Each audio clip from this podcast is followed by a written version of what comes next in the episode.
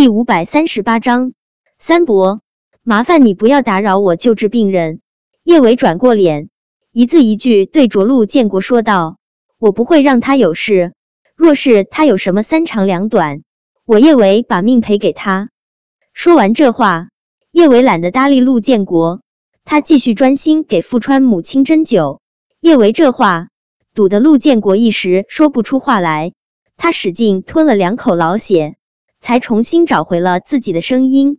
叶维，你说把命赔给他有什么用？我不信你把他害死了，你还真能舍得不要自己的命？啪！叶维将他医药箱里一把小巧的刀子砸在地上。他要是被我给治死了，我当众自裁，总该行了吧？你，陆建国气得老脸涨红，许久都没有找回自己的声音。他怎么都没有想到。叶维能做到这一步，陆建国虽然心肠歹毒，但在商场上混了这么多年，绝对不是无脑之人。叶维都把话说到这份上了，要是他再步步紧逼，于他形象不利，他只能凄寂的看着富川，希望富川能够出手阻止叶维。富川不懂针灸，看到那么多针扎在他妈妈身上，他心疼，他上前一步。就想要拉开叶维，不让他继续给他妈妈打针。他的手还没有落在叶维身上，一只肉乎乎的小手就轻轻的握住了他的手。哥哥，你不要担心，我妈妈是在救你妈妈。我妈妈是很厉害的中医，她不会让你妈妈有事。富川一转脸，就对上了一双黑葡萄一般的大眼睛，大眼睛里面带着盈盈的笑。说不出的纯粹亲善，让他的心中暖乎乎一片。富川刚想说些什么，叶小贝就变戏法似的从口袋里面掏出了一块巧克力棒棒糖。哥哥，给你。哥哥，我知道你现在一定很难受，但是一切都会好起来的。哥哥，你爸爸在天上看着你呢，他看着你变成坚强的小男子汉。富川怔怔的看着叶小贝。他没有再去阻拦叶维，而是任叶小贝剥开了他手中的那块巧克力棒棒糖，送进了他的口中。巧克力的味道微微有些苦，但是咽下去之后，嘴里莫名又变成了甜的。后来他也尝不出巧克力的味道了，只觉得那只软乎乎的小手很温暖，很温暖，从来没有过的温暖。很多年后。少年穿上了一身警服，年轻英俊的刑警大队长身边仰慕者无数。可令他怦然心动的，只有他年少时候在那个凄楚的夜里遇到的那一抹温暖。见富川眼眶发红，叶小贝忍不住伸出手擦了擦他眼角未干的泪痕。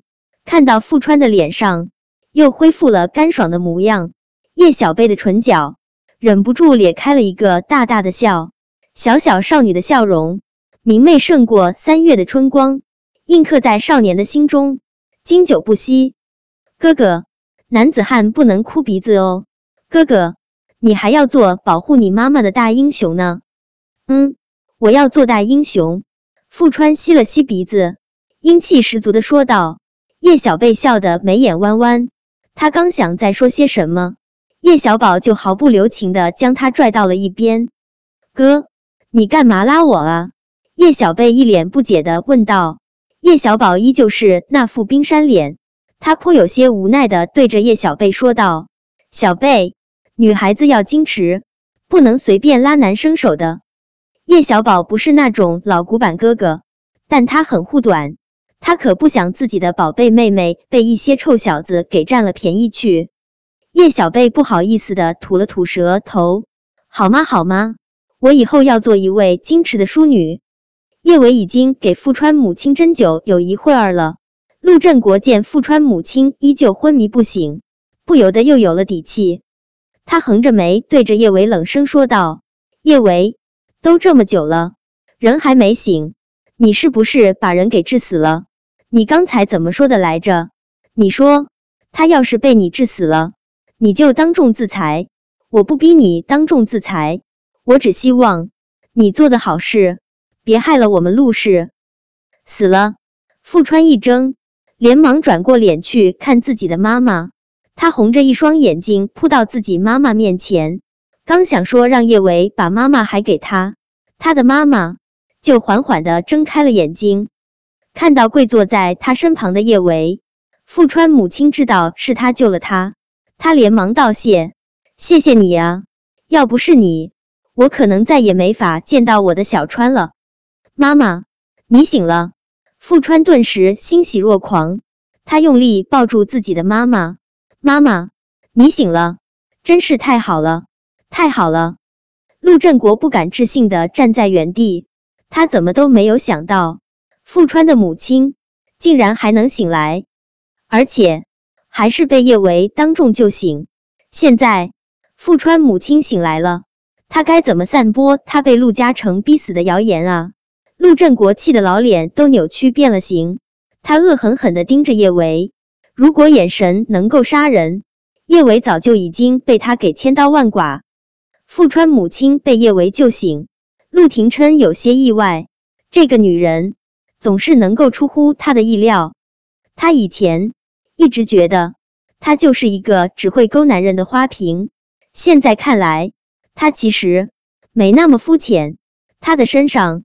有很多令人着迷的特质。叶唯一转脸就对上了陆廷琛那双幽邃若深海的眸，他如同一位等待被夸奖的小女孩。二哥，我医术是不是很厉害？你是不是应该夸夸我？嗯，很厉害。陆廷琛伸出手，轻轻揉了下叶维的小脑袋，连他自己都没有注意到他的眼神有多宠溺。摸头杀又来了。小舅舅当众对他上演摸头杀，叶维心中那是一个激动啊！他得寸进尺的说道：“二哥，我这么厉害，你是不是应该给我点儿什么奖励呀？你想要什么奖励？”陆廷琛侧过脸，低沉动听的声音让叶维觉得自己半边身子都酥了。叶维现在还不敢让大家知道他和陆廷琛在一起的事情。他暗搓搓捏了下陆廷琛的大手，小声说道：“等我想好了，我就告诉你。到时候你可不许反悔，绝不反悔。”陆廷琛如同承诺一般对着叶维说道。叶维笑得满心欢喜，真喜欢这种感觉。他能站在小舅舅身旁，与他并肩作战，而不是只是躲在他身后，让他保护他。小舅舅，我也想。保护你啊！叶伟转身，刚想再给富川母亲检查一下身体，就对上了陆振国那双恼怒的眸。他笑得愈加的灿烂。三伯，现在我还需不需要当众自裁啊？本章播讲完毕，关注微信公众号“书界锦鲤”，回复数字零零幺，抢先阅读最新章节。